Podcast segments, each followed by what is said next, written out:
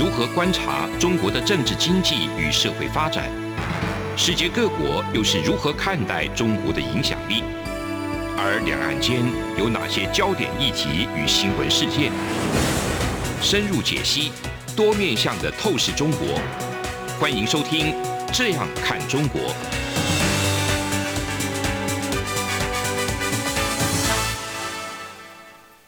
各位听众您好，我是主持人张正霖。您现在收听的是中央广播电台《这样看中国》节目，张正林时间。今天我们节目要谈的一个主题是这个突破第一岛链，挑战这个海上强权美国哈，中共的一个大海军主义的一个战略分析了哈。那我们今天很高兴邀请到两位来宾，一位苏子云苏老师，那一位是陈文甲陈老师哈，两位是这方面的一个专家。好，我们先来看一个热门话题。好，那这个最近一个网络上啦、新闻报道啦，已经还有各方面的社群等等哈，都在谈论一个话题哦。有因为美国之前公布了公布了一张照片，非常有意思啦，不是军方啦，就是一个军事迷他们一个社群上面公布的一个图像，是一个卫星的一个照片哈，就是说里头是这样子，就是传出这个美军的一个伯克级的驱逐舰哈。在中共的那个辽宁号在做一个演习的时候，那他从中在本来是在就近监视，然后那个后来这个卫星照片的一个显示啊，就觉得好像哎，是这个美国的一个军舰是插队插在那个混入这个辽宁号的一个编队里面哦，引起外界非常高度的一个讨论啊。那这个部分也很有意思哦。虽然这个新闻或者说那个画面出来，大家解读一开始就如我所所说的是这样子的一个叙述啊，但是后来呢，那个中国的那个环球日报他们官媒哈，他们就反过来解读这个东西，他说啊，这个不是啊，不是不是那个伯伯克级的那个驱逐舰来插队，是我们辽宁舰的一个战斗群哈，把它合围，把那个把美国的驱逐舰合围起来啊。所以两边有一种各自做一种，你说这种很阿 Q 式的，或者说怎么样？事实上我，我呃，我这部分我是可能要请教两位比较军事方面的一个专家，就是比较能够来研判，或者说你们有其他的讯息啦。我不知道那个文甲兄你是怎么来看这个这种讲法？网络上大家讨论的非常热烈。其实就一个宏观面来看呢，其实这次这个辽宁号呢，从这个四月初。从哦南到北，嗯。哦，然后来到这个哦所谓的台湾的西南海域呢去做军演哦，就是说一个呃训练，嗯，然后除此之外呢，他们又公布了这个山东舰呢也呃山东号也同时就是说也在做一个演训，嗯，那他们一直认为说这是一个演训，那我也认为它是个演训，嗯，因为毕竟这个辽宁号呢，其实大家或许对它是这个大惊小怪，原来呢这个辽宁号我来观察它，其实它是一个训练舰。它从头到尾，它就是个训练。嗯哼，我们不要把它去跟这个所谓的哦，这个福特号、福特舰、福特号现在是第他们第三代的这个所谓的核动力的这个航母，美国的航母在做比较。其实这是什么？这个类比就有点这个大炮 跟小鸟的感觉。嗯，那其实我来看呢是比较战略的角度来看呢，因为我看它是从不管从这这个航母的开始，就是意味着它是从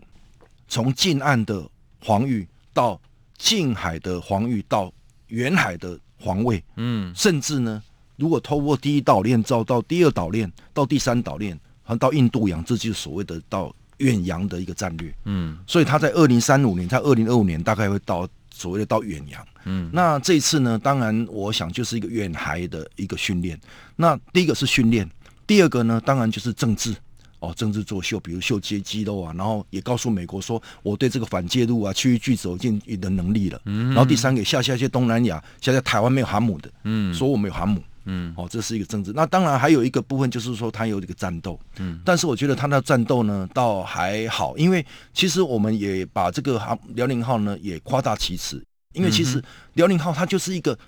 载载这个所谓的。飞机防空的一个载具而已。嗯哼，我们这是观察比较，我是认为说，他如果说军力是从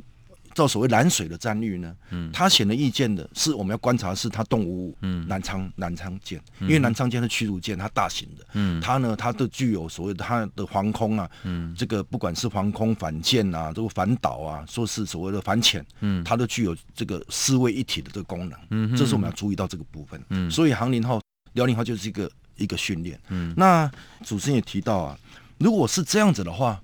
这个美国呢，他当然就。会在一直会注意他的动态。嗯哼，曾经有一天就问我说：“哎，那他怎么有一天呢？突然在四月中旬的时候，突然停在这一某个地方，一个小二小时不动，是不是抛锚了？”哎，那我是认为说呢，其实也很简单，因为他其实他绕过来，跟那时候在这个西南我们台湾西南海域呢，也跟这个军机在做一个演训，嗯、所以他是不是做一个？因为有些这个哦，我想想定也是一样，就是有。分这个敌军跟我军的、嗯、的的差别，嗯、那当然他演练一个，我们特别要注意一件事情，这特别注意的。其实他们的想定跟我们的想定是不大一样。嗯，我们的想定可能是我们的传统，嗯，就是蓝跟红军对抗。对，但是就老共他不是这样，他要有分四个军，嗯、一个是红军蓝军，一个是阿鲁，一个是 M。嗯，阿鲁是日军，M 是美军。嗯，所以他演训的操练的联合作战里面，一定也会把所谓的。假想敌当成是美军，而且美军、嗯、他们现在的发展，他们军事发展是要防，主要是要反介入美军的介入。嗯、所以呢，他这在这个美军的这个在想定里面，一定我是认为说辽宁号就是当 M，就是当所谓的他们罗斯福或者是以后的福特嗯。舰的一个响定嗯，所以他们利用这个飞机就老公的飞机来做这个假想。嗯，在操演这个课程。哦。哦，我认为是这样子。嗯哼，然后第二个除此之外，很多很披露说，哎，就有有有几个哦，包括有几个什么，当然有动五五啊，这个动这个五四 A 啊，然后啊动五二 D、动五四 D 等等，还有它的护卫舰，还有它的这个补给舰等等。嗯，但是其实它里面应该还有两条所谓的潜舰。嗯，一个是在前面是估美国。对美军的这个介入，一个是在后面的保护、保护、保护，所以它一定应该会有至少七条以上。嗯嗯嗯、那当然，这个舰里面呢，它当然就我们讲说，在这个两两张图片比较有意思意思的。五月初就看到这个，嗯、就是你所爱看到这个美国军舰哎在拍照片，然后另外一个是说在回的时候竟然混进去了。嗯，那当然了，这个部分有当然有不同的想法嘛。嗯、但是呢，显而易见的一个指标就是他的这个这个中共的前海军副。参谋长宋学，嗯，就被拔掉了。哦，对啊，因为他从联号的这个所谓的配备到研制到所谓这个舰载机，他都他弄的，那把他拔掉了。大概呢，这个很重要的讯号，很多的讯号就是说，是不是这个也被被我们外界嘲笑说，哎，你看被我们掌控了，然后呢，你就是纸老虎等等，开始讲东讲西的。那但是我总认为呢，这个其实我们内行看门道，外行看热闹啊。其实我观察。我们在眼边看起来，他是很有能力，就是像下水饺，一直一直这几年呢，十年来下了九十条，嗯，这个这个所谓的船舰，嗯，但是实际上呢，他们就是就以前这个这个老革命时代，就是多快好省，对，又多又快又好又省，哎，好就是这很吓人，以量取胜嘛。但是里面是不是有有作假，有做大跟有做空，嗯，哦，然后做片。对，可能是这也不含这个成分。对，那我觉得这更需要呢，我们这个有关单位呢，密集去注意的。嗯、uh，huh. 因为毕竟这个有关单位呢，其实知己知彼。对，哦，那也不是说我们其实看这表面上的呢，我们其实就我们看到表面的，嗯、那其实内部的可能还有内部的。对了，那个刚刚讲到一个中国的目前海军的大海军主义啊，就是说。他们的那些军舰啊，目前的一个生产或者是建制的一个速度非常的快，哦，像下下水饺啊，就是那个大家外界都用这种形容词来形容。那下水饺下一下呢，但是水饺下下到滚水里头之后，人家常在讲的说什么进到海水里面，海水退了以后，到底有没有穿裤子，可能马上就知道啊。你这些军舰下了海以后。呃，会不会破皮 啊？就是水饺下下了以后会不会破皮？这个可能也是这一次哈，就是说这一次被所谓被看破手脚了，或者说也被外界嘲笑了。老美跟也是非常的那个直接的，就公布那个图片，那个他们的防卫司令，他们那个驱逐舰的指挥官，呢一个中校坐在那边翘个脚，在那边看你辽宁号的一个状态啊，还有刚刚卫星图片的那个一个现象等等。那这部分，这个当然中国的国防部还是批评了，就是说他们以他们的立场或他的讲法里头，就会说这是美国一个严重干扰他们演训的一种活动了哈。那威胁到双方的一个潜艇航行航行的安全等等哈。但是那个他们国防部的一个发言人呢，就吴谦哈。他有讲到一个讯息的，倒是我比较比较有意思啊，就是说请教一下子云，因为他讲到说，自从拜登政府上台就职以来哈，就是美国军舰在这个中国临近海域的活动哈，频率比去年同期增加了二十趴，那侦察机的一个活动频率也超过了四十帕啊，就代表说美方非常频繁的增派一些军舰啊、战机啊，在中国周边海域的一个活动。他说：“当然，这是一个威胁地方和平的一个稳定啊。这个数据我我来看的话，是说老共他们是拿这个数据说，哎，你美国增加的一个次数频繁，然后怎么样哈，来来威胁到我们，是制造不安。可是你没有想到，我我看到的可能是背后另外一套，就是说，其实是不是因为中国增加了更多的一个活动，军事活动啊，才让美国有成正比的一个比例来做一个成长。”哦，是不是有这样的一个遗憾呢？先快速讲哦，就是应该这样讲，就是刚才陈老师讲的是对的。然后就是现在中国的海军力量，其实它那个辽宁舰跟山东舰当做指标的话，它是一个训练舰。所以简单讲，它现在海军不能说是一个远洋海军，它只能说是一个绿水海军 （Green Water）。对，也就是它这些航舰还是离不开那个陆基战机的掩护 （Land Base） 的这 aircraft。嗯，因为它还没有独立的作战能力。不过很重要，就是今年他二零二一年，他就是以我们依照公开的卫照来看，那第三艘在建的航舰，嗯，哦，那个是正规航舰，有弹射器的，嗯，哦，那有弹射器，它都可以起降那个预警机，所以它以后可以在远海独立作战，嗯，哦，那可能是它意义上第一个啊、呃，就是真的是远远洋海军的第一步了。但是整个来讲，就是它是一个陆权国家，它要挑战既有的海权国家，还有大概二三十年的路要走。诚实讲是这样子，嗯。嗯呃，就是某个程度上面，诚实讲，我从专业角度，我是嗯不会说去取笑他们，就是说对他们还是有些专业上的敬重。毕竟他们的这些不管航舰或是大型驱逐舰或神盾舰，他们都是从无到有，从零到一。是这中间的研发的过程，还有那个就是决心意志，是值得我们去那个就是呃敬重或者是以敌为师的啦。嗯，好，嗯，只是他可惜的就是在于说政治目的。太过把它扩张了，嗯，他到处亮剑，等于是呃一直在帮助台湾国际化嘛。嗯、了解。所以这些军事力量本来是要那个遂行北京的政治意志的，结果变成那个什么猪队友。我这样讲有点不礼貌，不过真的是战略上，就像我们上一集节目讲，你的目的跟手段是相违背的。嗯，好、哦，这一点是我想北京应该去思考。OK，好，那这个部分我们其实背后还有很多意义啊，我是说很多那个。可以再深入讨论的部分，那我们先休息一下。从两岸、国际、历史文化与财经等角度透视中国的《这样看中国》节目，每周一到周五晚间九点三十分到十点在中央广播电台播出。如果您对《这样看中国》节目有任何收听想法或意见，欢迎寄信到台北市北安路五十五号。也可以透过电子邮件的方式，节目有两个信箱：二零二零 at rti 点 org 点 tw，或是二零二零零二零三 news at gmail.com。再次谢谢听众朋友们的收听与支持，请持续锁定每周一到周五晚间九点三十分到十点播出的《这样看中国》节目。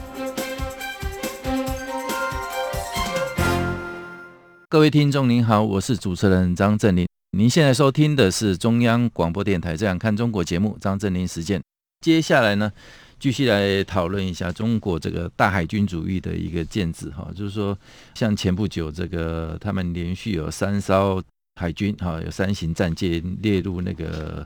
成军的一个仪式哈，就是说，连那个中国的国家主席习近平哦，他都亲自出席这一个活动哈。那显然。他的动作就是到底想要传达什么样的一个讯息啊，也值得我们来做一个关注哈。讲到这部分，其实我们刚刚那个子云这边也有讲到说，他们的海南舰的部分好像是会是未来甚至比这个辽宁舰它的一些军事上的一些用途啦，或者说真正的那个性能各方面哈，对台湾来讲更具一种威胁了哈。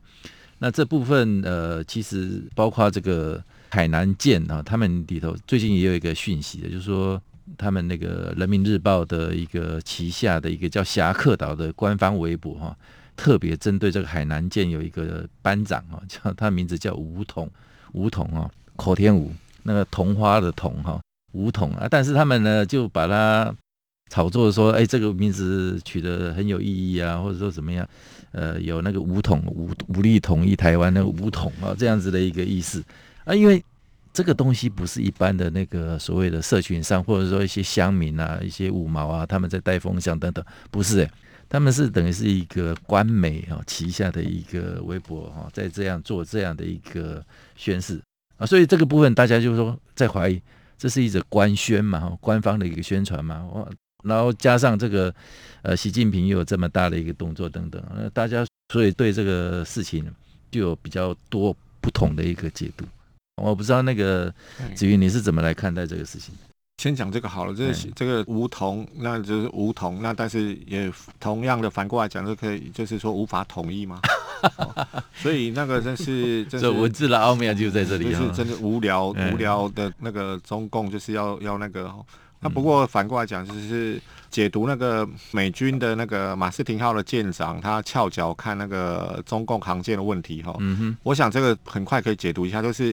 美国海军呃，或者是美军向来就是都是比较呃，面对一些对峙情势的时候，他们会比较就是用轻松的态度啦。对，比如说他们的军机呃，或者是战舰等等，常会有出现卡通人物啊。嗯哼。甚至美女图涂在那个军机上面，甚至他们早先还有军舰在海上跑的时候，还挂上了美国队长的那个大大的旗帜。对，这是他们的军事文化，倒不是说刻意去污蔑中共。嗯那只是说，呃，那个印太司令部跟第七舰队把这张照片，摄影官拍了好一系列照片，可能挑了这张出来，就是表示是轻松，呃，比较轻松一点，轻松一对。好，那当然就是中共他们中国海军七十二周年的图文集也把这张收录到最后一张去，这很有意思。对他，他其实我觉得这一点也是说，我们要反过来看中国，他真正呃威胁地方不在飞机、坦克、大炮，是在他们这些决心意志了，就是说他把这一张。一般网民认为说是对他侮辱了，他放在图文集最后一张，嗯，就表示说勿忘此种耻辱的意思。一方面也是说，哎、欸，我解放军也可以幽默，但是其实也告诉自己，哎、欸，人家是这样看你的，这是比较难得的一件事，就是用来。激励他们自己的那个就是解放军海军，然后就是把它当成勿忘此路哈。那再来就是同样另外一个角度解读，事实上那个美舰马斯廷穿插到中共这个海军的编队里面去的部分，我个人是这样认为的，是中国中共海军刻意放的。嗯，因为即使是中共这些水面舰再怎么不济，他摆的那个舰队的那个轮行阵，嗯。他大可以就是把那个航舰跟美舰之间隔一艘护卫舰，对，这是非常容易做到。嗯，嗯，就是他故意把航舰跟那个护卫舰分开，让美舰在中间。我想不是包围了，嗯，他传达出是说。你要看，我就让你看个够。嗯，意思就是反过来就是降低美军的威胁感。嗯，然后这是一种 CBM，就是军事信心建立措施的一种，就是我让你看，嗯、我让你看。嗯，他表达是这种故作大方的态度了。嗯哦，因为从他的护卫舰的那个战术、战斗速度来看的话，大概二十八节到三十节之间，其实他要去阻挡美舰是轻而易举的。那再来就是，呃，就是美国跟中国，其实在二零一四年就有签订一个，就是海上跟空中的遭遇的那个，呃，就是准则。准则对，意思就是双方接近，你可以看我，我可以看你，但是要遵守这种安全的距离。嗯。那所以说，在这种情况下，中共他常常是能而示之不能，就是他明明可以阻挡你的船舰跟航舰之间，但是他故意放开。嗯、但是这一次的那个的接近哈，嗯，也还在那个准则范围里头，就是了。对啊，就是所谓的准则，他们在空中的距离，大概通常都是说在一百公尺以上，然后，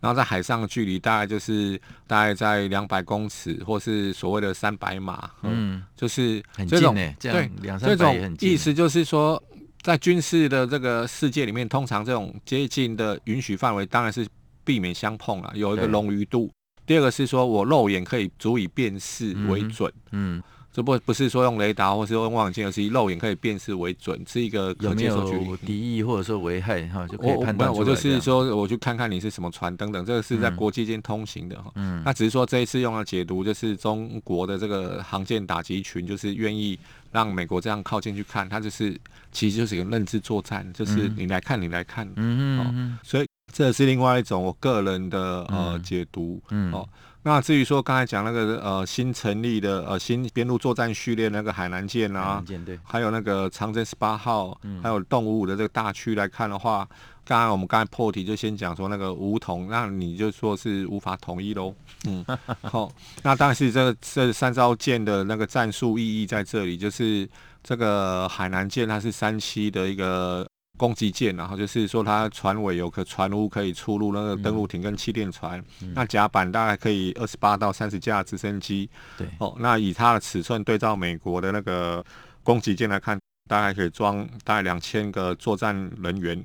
一个两个半连的那个装甲部队。嗯，哦。他意思就是说，我可以就重装备从船尾用登陆艇载上去，那作战人员也可以用直升机快速的垂直登陆。嗯，但是但是但是很还是很重要，就是说，那这四艘就算他以后这个海南级的这个动拐五的三栖攻击舰，嗯，四艘都全服役了，其实对台湾的影响还是相对有限的。嗯哼，呃，当然会有那个给他更多的战术上的那个呃，就是运动的那个机动优势。嗯，可是他主要还是在着眼说。就是印度洋，还有第二岛链之外，嗯，还有非洲红海这些部分，不是专门针对台湾而已。嗯、那动五五的这一艘就是大型驱逐舰，我倒是比较有点意思，就是。它大概火力还蛮强大，就一一二个发射单元，它有垂直发射的那个系统，一百一十二管啊。嗯哼。哦，那装备的红旗九 B 或红旗十短期飞呃短程飞弹，还有长剑系列巡弋飞弹都有。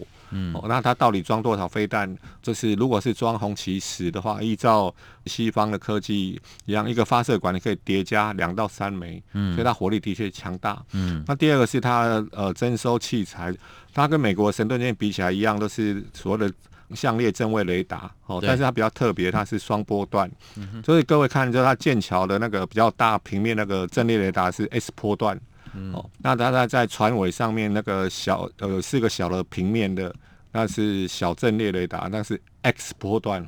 意思就是 S 波段是可以搜索那个比较大距离。然后，如果发现目标的时候，它就再改用 X 波段，就是波长更小，可以精准的辨识跟导引飞弹。嗯、哦，所以它这个技术的确是还不错。但是有一个很特别，就是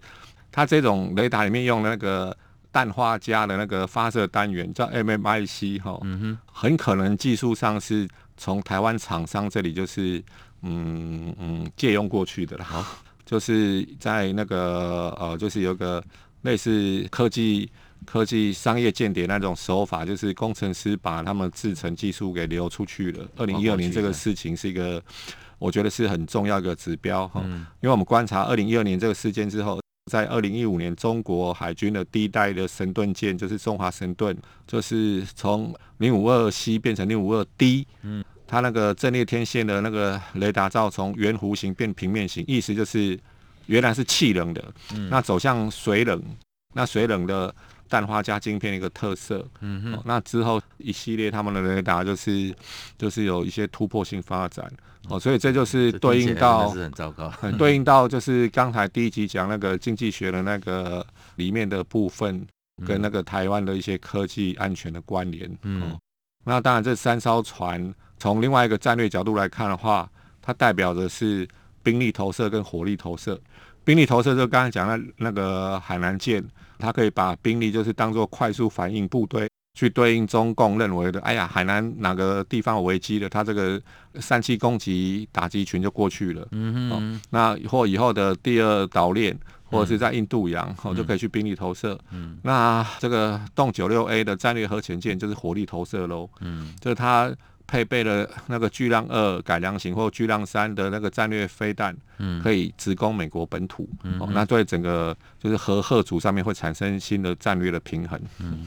那这部分再请教一下文讲，基本上呢，那个中国这样子海军建军的一个速度是如此的快啊，他们国防部呢，中共解放军这边也在讲说，像辽宁号那个航空母舰啊，他们也不是宅男啊，盖好了以后又不是说摆在那个港口里头或船坞里头就好了，他总是要出来活动活动，生产一下那个 呃腰杆等等哈，所以他们也要外界比较常态或者比较不要这么严重来看待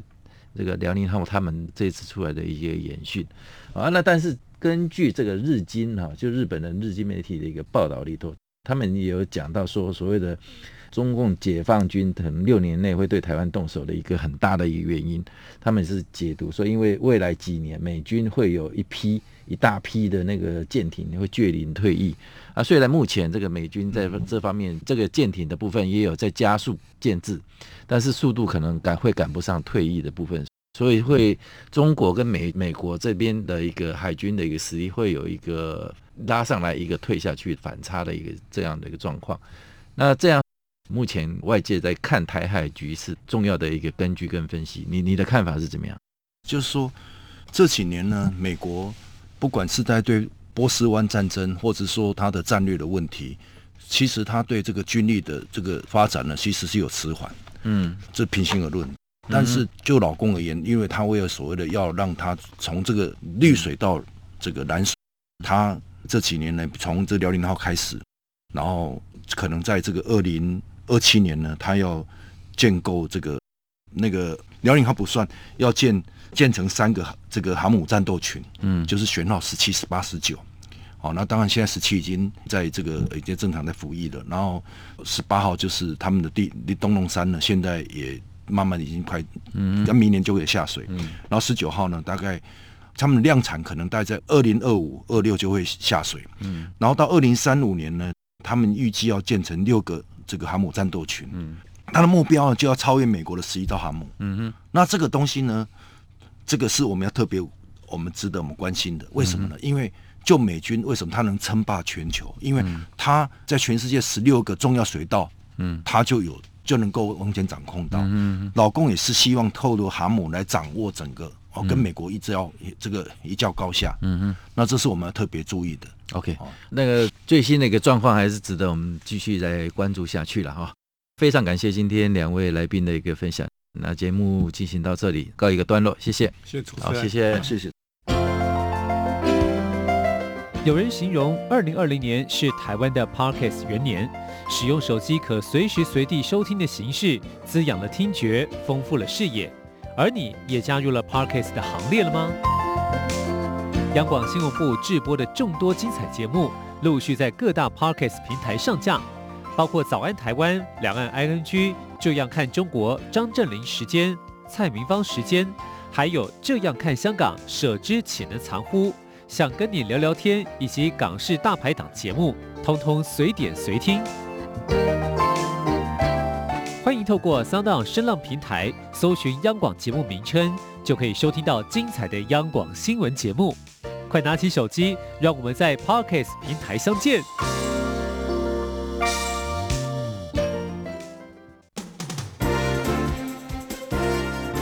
从两岸国际。历史文化与财经等角度透视中国的《这样看中国》节目，每周一到周五晚间九点三十分到十点在中央广播电台播出。如果您对《这样看中国》节目有任何收听想法或意见，欢迎寄信到台北市北安路五十五号，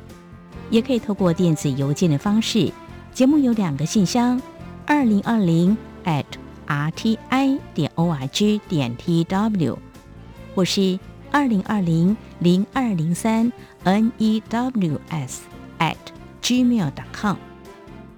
再次谢谢听众朋友们的收听与支持，请持续锁定每周一到周五晚间九点三十分到十点播出的《这样看中国》节目。